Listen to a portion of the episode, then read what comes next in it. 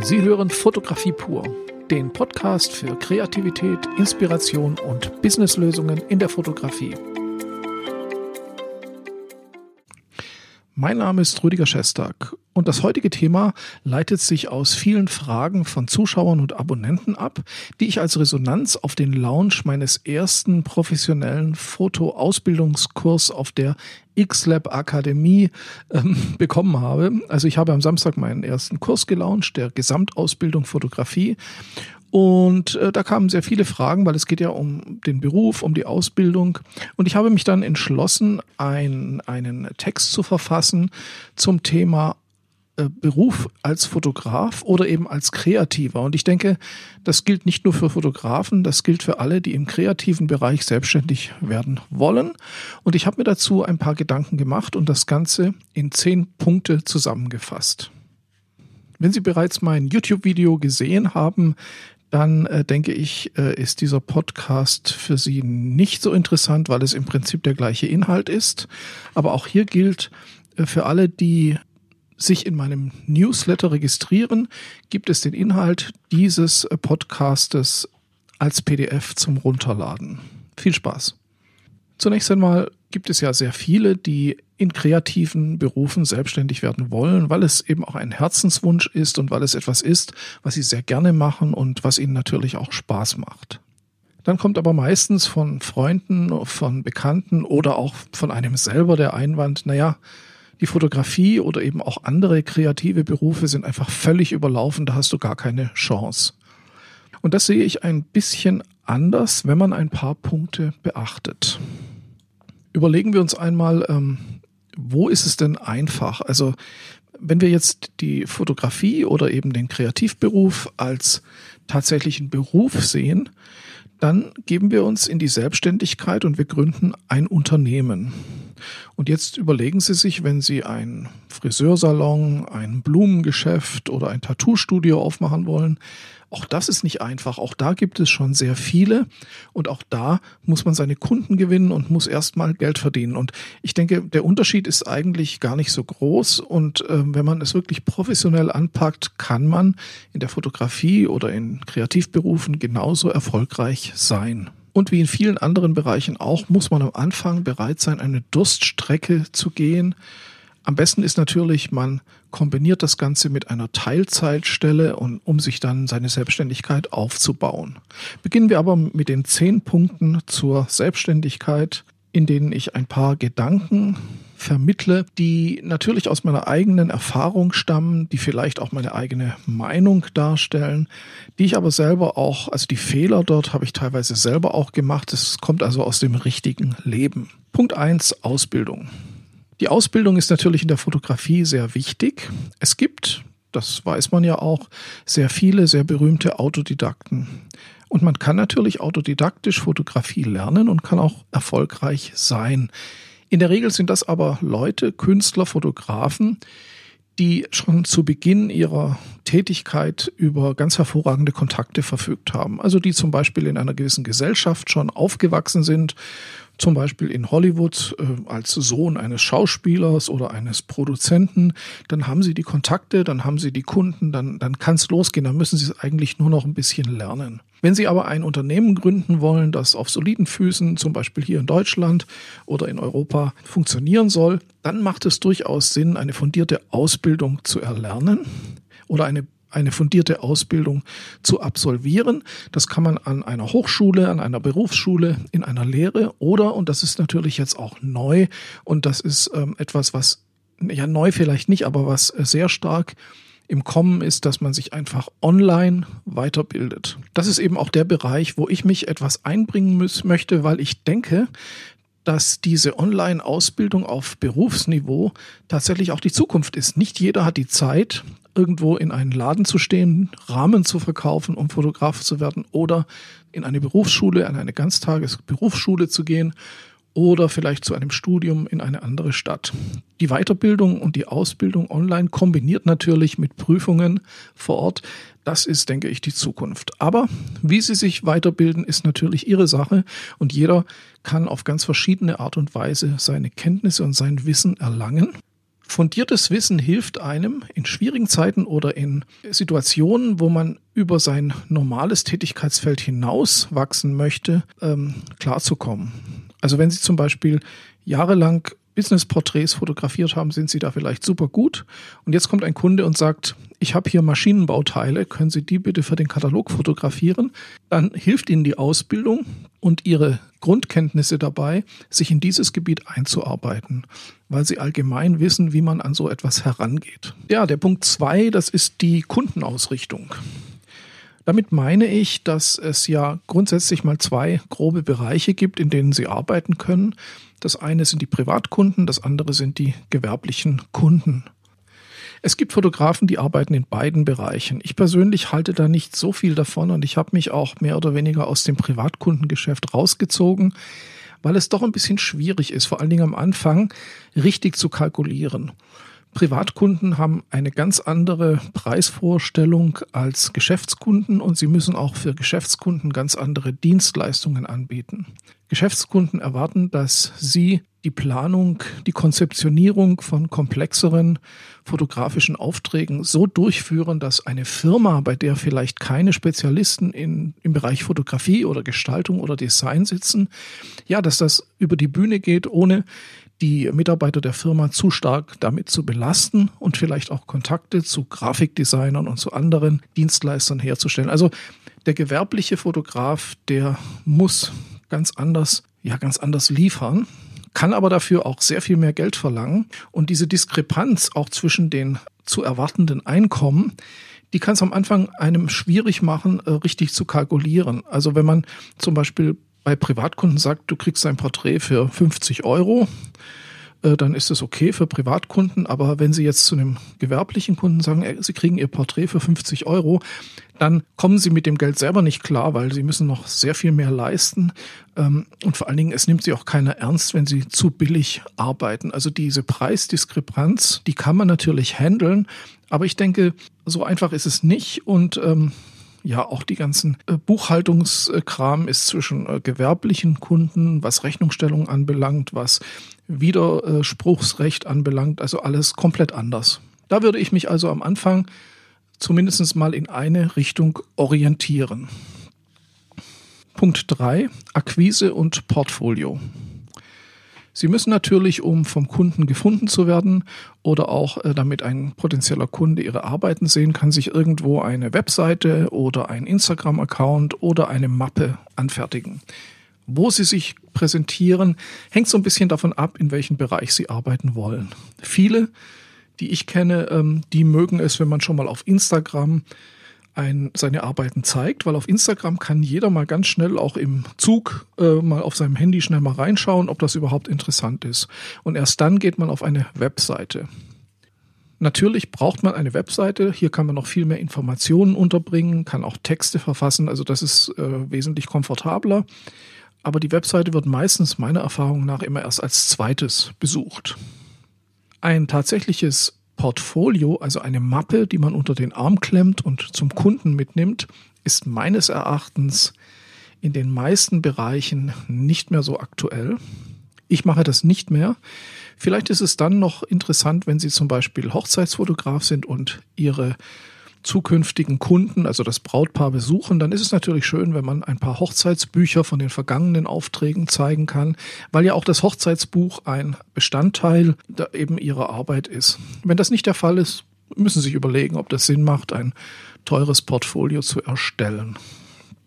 Wo es weniger Sinn macht, äh, seine Arbeiten zu zeigen, beruflich gesehen oder gewerblich gesehen, sind diese Fotoforen und Fotocommunities wie 500 Pix, äh, die Fotocommunity oder andere, weil da sind eigentlich auch nur andere Fotografen und Hobbyfotografen und das sind ja in der Regel nicht ihre Kunden. Deswegen können sie da ihre freien Arbeiten, ihre künstlerischen Arbeiten zeigen. Und äh, ja, da kommen wir aber auch gleich zu dem Punkt künstlerische und freie Arbeiten machen Sie immer zusätzlich neben Ihren Jobs auch Ihre eigenen Projekte, damit Sie die Lust an der Fotografie nicht verlieren. Aber trennen Sie diese Arbeiten von Ihren gewerblichen. Und das ist jetzt ein ganz wichtiger Punkt.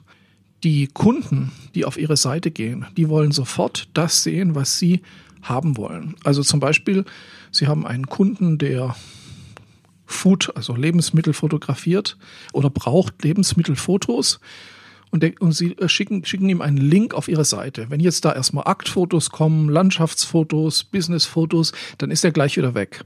Der will also eine Seite sehen, wo nur Food-Fotografie drauf ist. Und das müssen Sie, können Sie sowohl auf Ihrer Webseite machen, dann machen Sie eine Galerieseite mit Food-Fotos, mit Business-Porträts, mit Hochzeitsfotos und schicken die Leute immer genau auf diese Seite. Also mischen Sie nicht. Selbst auf Instagram kann man das sehr schön. Man kann hier fünf Accounts aufmachen, das habe ich auch. Äh, einen Account kann man für den einen Bereich machen, zum Beispiel Hochzeit, einen für Event, einen für Porträt und so weiter. Äh, ich selber habe also einen Account für die eher gewerblichen Sachen, einen für die künstlerischen freien Sachen und einen für meine Musik-Business-Geschichten. Also auch da können Sie sehr schön trennen und die Leute dann eben auf die entsprechenden Accounts schicken. Wenn Sie in diesem Bereich noch unsicher sind oder möchten, dass man mal äh, auf Ihre Arbeiten schaut, dann äh, können Sie auch gerne unter xlab-produktion.de auf der xlab Akademie Seite das Coaching-Programm anschauen. Punkt Nummer vier, Netzwerke aufbauen. Netzwerke sind meiner Meinung nach das Allerwichtigste, egal in welchem Business. Netzwerke helfen Ihnen natürlich auch äh, Weiterempfehlungen zu bekommen und Weiterempfehlungen sind, glaube ich, das sicherste Mittel, um an Jobs zu kommen. Suchen Sie sich aber die Netzwerke aus. Es gibt sehr viele regionale Netzwerke, wo dann so regionale Unternehmer verbunden sind.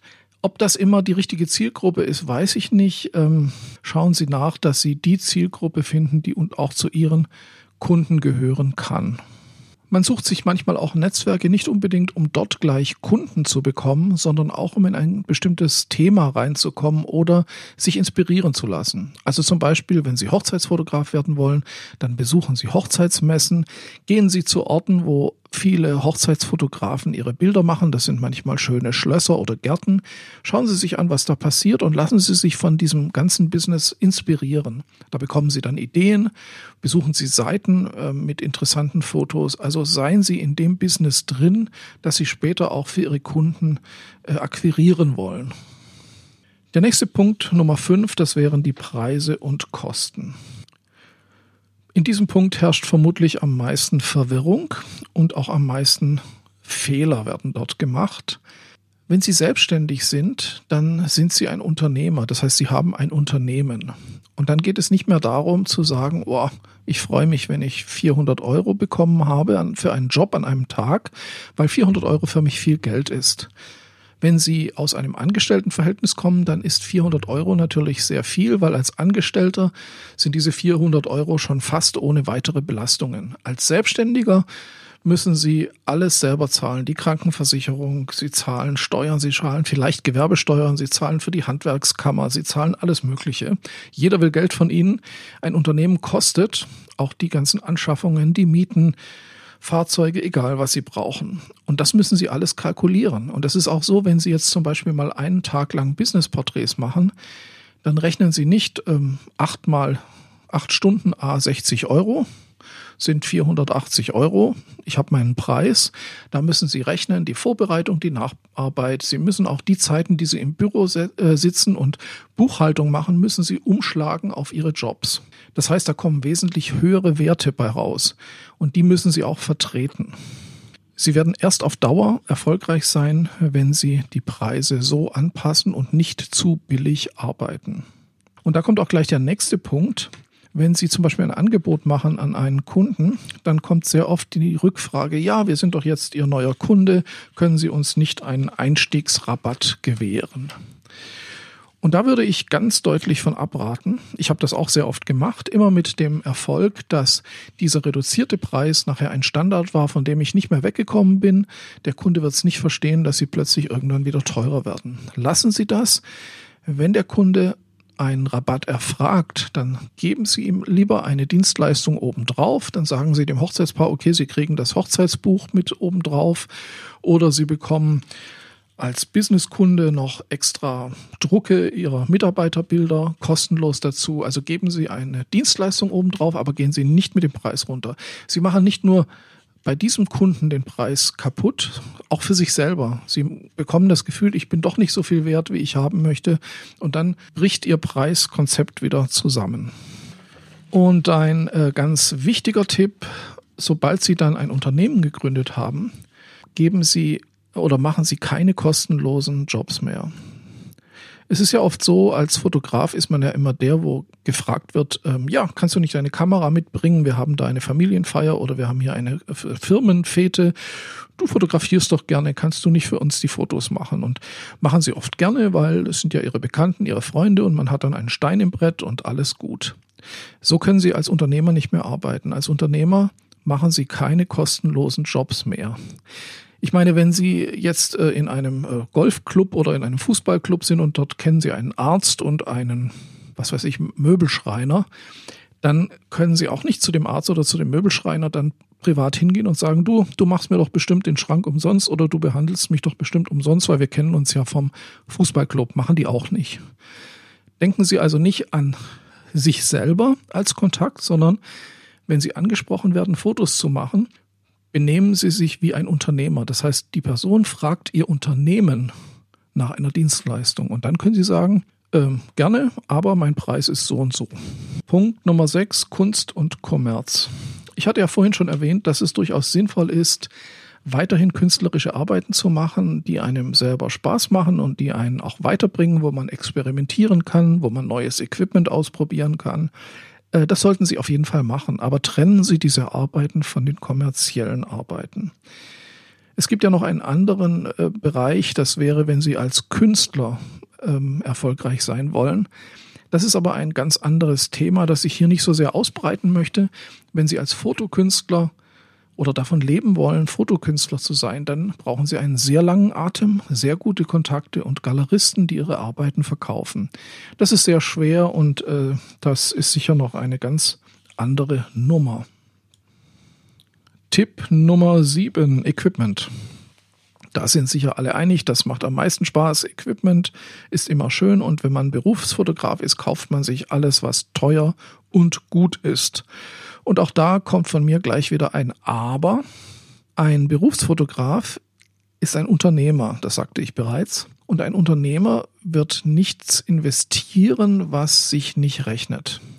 Das heißt, als Berufsfotograf überlegen Sie sich sehr genau, was brauche ich? Natürlich braucht man professionelles Equipment, aber man muss nicht, ja, man muss nicht mit einer 50.000 Euro Kamera Hochzeitsfotograf werden. Also es ist immer alles relativ. Überlegen Sie, was brauche ich, was reicht für mich, weil in drei, vier, fünf Jahren ist die Kamera schon wieder abgenutzt und Sie kaufen wieder eine neue. Und wenn Sie dann immer das teuerste kaufen, dann haben Sie immer unheimlich hohe Belastungen. Wenn Sie das leisten können, finanziell ist das okay, aber hier muss recht gut kalkuliert werden. Equipment muss transportiert werden, es sei denn, Sie haben ein Studio und arbeiten nur im Studio. Und dann geht es auch um Gewicht. Es gibt heutzutage recht leichtes Equipment, Carbonstative, Blitzgeräte, die handlich und leistungsstark sind und auch andere Stative und anderes Equipment. Und ähm, hier ist es ganz wichtig, dass Sie so einkaufen, dass Sie auch transportabel arbeiten können und auch wirklich Material kaufen, das Sie auch gerne mitnehmen, ohne sich zu Tode zu schleppen. Das ist ja heutzutage wunderbar und ganz einfach. Vor 10, 15 Jahren war das noch ganz anders.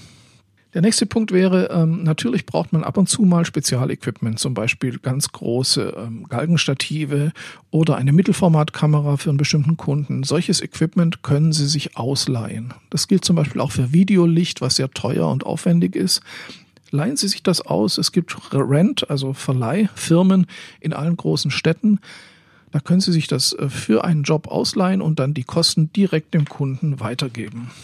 Natürlich gibt es ein gewisses Prestige. Manche Leute äh, sagen, ja, für einen bestimmten Kunden brauche ich auch eine bestimmte, eine bestimmte Kamera und eine bestimmte Marke und da muss ich auch ähm, was darstellen. Meistens wird das übertrieben. Die meisten Kunden interessiert es nicht wirklich, ob sie nun eine Canon, eine Nikon oder eine Hasselblad oder eine Lumix dabei haben. Wenn der Kunde darauf Wert legt, dann würde ich denken, ist schon was faul. Weil ein Kunde, der eine Canon bucht für seine Hochzeit oder eine Nikon D850 braucht, um seine Hochzeit fotografiert zu bekommen, der wird auch an allen anderen Sachen kein gute, gutes Haar lassen. Also in der Regel habe ich festgestellt, dass man mit vernünftigen Kameras bei jedem Kunden gut ankommt. Es gibt natürlich Kunden, die sehr viel Geld bezahlen, die ein sehr hohes Prestige haben, wo man vielleicht mit einer Mittelformatkamera arbeiten sollte. Aber wie schon gesagt, das kann man sich auch ausleihen.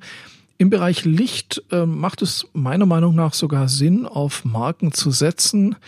Ich habe beides. Ich habe günstiges Licht für einfache Sachen und ich habe natürlich auch Markenhersteller Licht wo man einfach weiß, die sind zuverlässig, die Lichttemperatur stimmt, egal bei welcher Leistung. Und äh, die Wiederholgenauigkeit ist groß. Und ähm, das macht durchaus Sinn, da mehr zu investieren, aber auch nicht zu viel, weil äh, vieles kann man sich, wie schon gesagt, ausleihen. Was natürlich ganz an vorderster Stelle beim Equipment steht, ist die Zuverlässigkeit. Das gilt für Speicherkarten, das gilt für Akkus, das gilt aber auch für das andere Equipment, was Sie haben. Kaufen Sie sich nichts, was Sie ab und zu im Stich lässt oder unzuverlässig arbeitet. Sie tun sich da keinen Gefallen. Da muss man dann schon ein bisschen mehr investieren. Punkt Nummer 8. Dienstleistung. Berufsfotografen sind Dienstleister. Das Fotografieren selbst ist eigentlich nur ein kleinerer Teil der täglichen Arbeit. Meistens sind sie mit Buchhaltung, mit Kundenakquise, mit Angebotserstellung und mit Nachbearbeitung beschäftigt. Dienstleistung steht hier auch an oberster Stelle wenn Sie einen Kunden haben, wie zum Beispiel ein, der ein Event ausgerichtet hat oder zum Beispiel Konzert oder Theater fotografieren, dann erwartet der Kunde eigentlich, dass Sie am nächsten Tag schon die Ergebnisse präsentieren, weil so ein Event oder ein Konzert oder ein Theaterstück ist ja praktisch nur dann interessant, solange es noch warm ist. Ja, die Fotos müssen gepostet werden. Das war unser Event. Das will gezeigt werden. Und da müssen sie schnell sein. Also da kann man nicht rumtrödeln und Wochen später abgeben. Ich habe auch festgestellt, dass auch bei Businesskunden, die manchmal gar nicht erwarten, dass man am nächsten oder übernächsten Tag schon liefert, dass die sehr positiv überrascht sind, wenn man schnell liefert. Äh, das macht guten Eindruck und hilft auch äh, für spätere Jobs äh, immer wieder gebucht zu werden. Also Dienstleistung sollte sehr, sehr hoch bewertet werden für ihr eigenes Business. Auch wie Bilder weitergegeben werden, wie sie zur Verfügung gestellt werden. Da gibt es auch sehr schöne Online-Lösungen. Kommen wir zum Punkt Nummer 9, Mitarbeiter. Mitarbeiter sind sowas, was man sich immer zu allerletzt zulegt, weil das kostet auch richtig Geld. Hier gibt es aber Möglichkeiten, zum Beispiel als Fotograf bei Jobs mit freien Assistenten und Visagisten zu arbeiten. Man muss da keine Leute einstellen, vielleicht später mal. Was aber durchaus richtig und wichtig ist, bei größeren Aufträgen würde ich immer empfehlen, mit einem Assistenten und wenn notwendig eben auch mit einer Stylistin oder Visagistin zu kommen. Ich mache das übrigens auch bei Business-Porträts, obwohl ja da oft nicht viel geschminkt werden muss. Aber ein Team macht immer einen anderen Eindruck. Und wenn die Mitarbeiter einer Firma sehen, da ist eine Visagistin, die auf meine Haare schaut, auf meine Klamotten, dass auch alles gut sitzt, dann fühlen die sich besser. Und ein Assistent oder zwei Assistenten können einem helfen, das Equipment hochzutragen, aufzubauen, nicht weil man sich als König fühlt und die anderen arbeiten lassen will, sondern weil man die Zeit, in der aufgebaut wird, dazu nutzen kann, mit dem Geschäftsführer oder dem zuständigen Mitarbeiter über den Job und über den Ablauf zu sprechen. Das ist nicht so schön, wenn Sie selber alles schleppen und dann mit Paketen unterm Arm oder ähm, zwischen den Stativbeinen hindurch mit dem Chef sprechen. Äh, das macht keinen guten Eindruck. Also Mitarbeiter gehören mit zu gewisser Art von Dienstleistung. Der letzte Punkt und sicherlich der, der den wenigsten gefällt, Steuern und Buchhaltung. Äh, will ich jetzt nicht so viel zu sagen. Auch da wird in der Fotoausbildung einiges drüber zu lesen sein. Suchen Sie sich von Anfang an gute Buchhalter oder Steuerberater und ähm, ja, machen Sie Ihre Buchhaltung gut, äh, haben Sie auch gleich private und geschäftliche Konten und trennen Sie das. Ich habe viele dieser Sachen auch viel, viel zu spät angefangen und habe dann lange damit gekämpft, bis man da so richtig drin ist. Ja, das waren die zehn Tipps für Selbstständigkeit in kreativen Berufen. Sicherlich nicht ganz vollständig, aber schon mal ein schöner Überblick. Wie gesagt, wenn Sie den Newsletter abonnieren, dann können Sie diesen Text als PDF runterladen. Schauen Sie auch gerne mal auf der neuen Online-Schulseite rein. Den Link stelle ich hier unter diesen Podcast. Vielen Dank fürs Zuhören. So, das war's mal wieder für diese Woche. Ich freue mich, dass Sie dabei waren und würde mich auch freuen, wenn Sie einen Kommentar oder eine Bewertung hinterlassen würden. Ansonsten bis zum nächsten Mal. Rüdiger Schestag.